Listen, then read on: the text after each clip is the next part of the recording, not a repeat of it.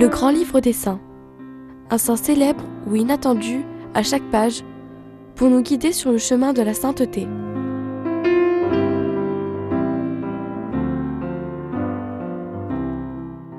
Le 21 janvier, nous fêtons Sainte Agnès de Rome.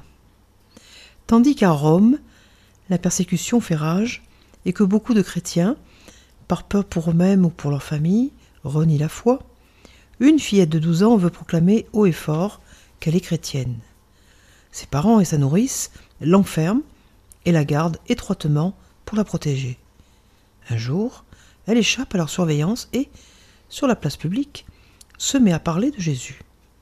Arrêtée, elle est conduite devant le juge qui, voyant son innocence et sa jeunesse, tente de la sauver. Plusieurs jeunes gens lui offrent de l'épouser afin de lui sauver la vie. Mais Agnès réplique avec force J'ai déjà un fiancé, Jésus. À lui seul je garde ma foi. Puis elle demande au bourreau de faire mourir ce corps qui peut plaire à d'autres qu'à mon bien-aimé. Elle est alors décapitée.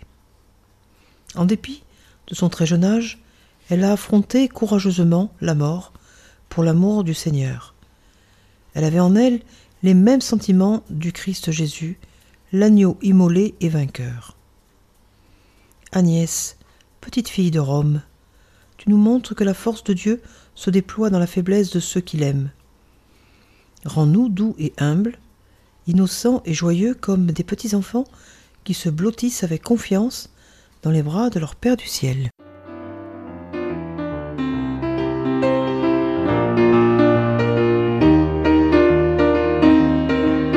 Le grand livre des saints d'Odile Monté, édition presse de la Renaissance.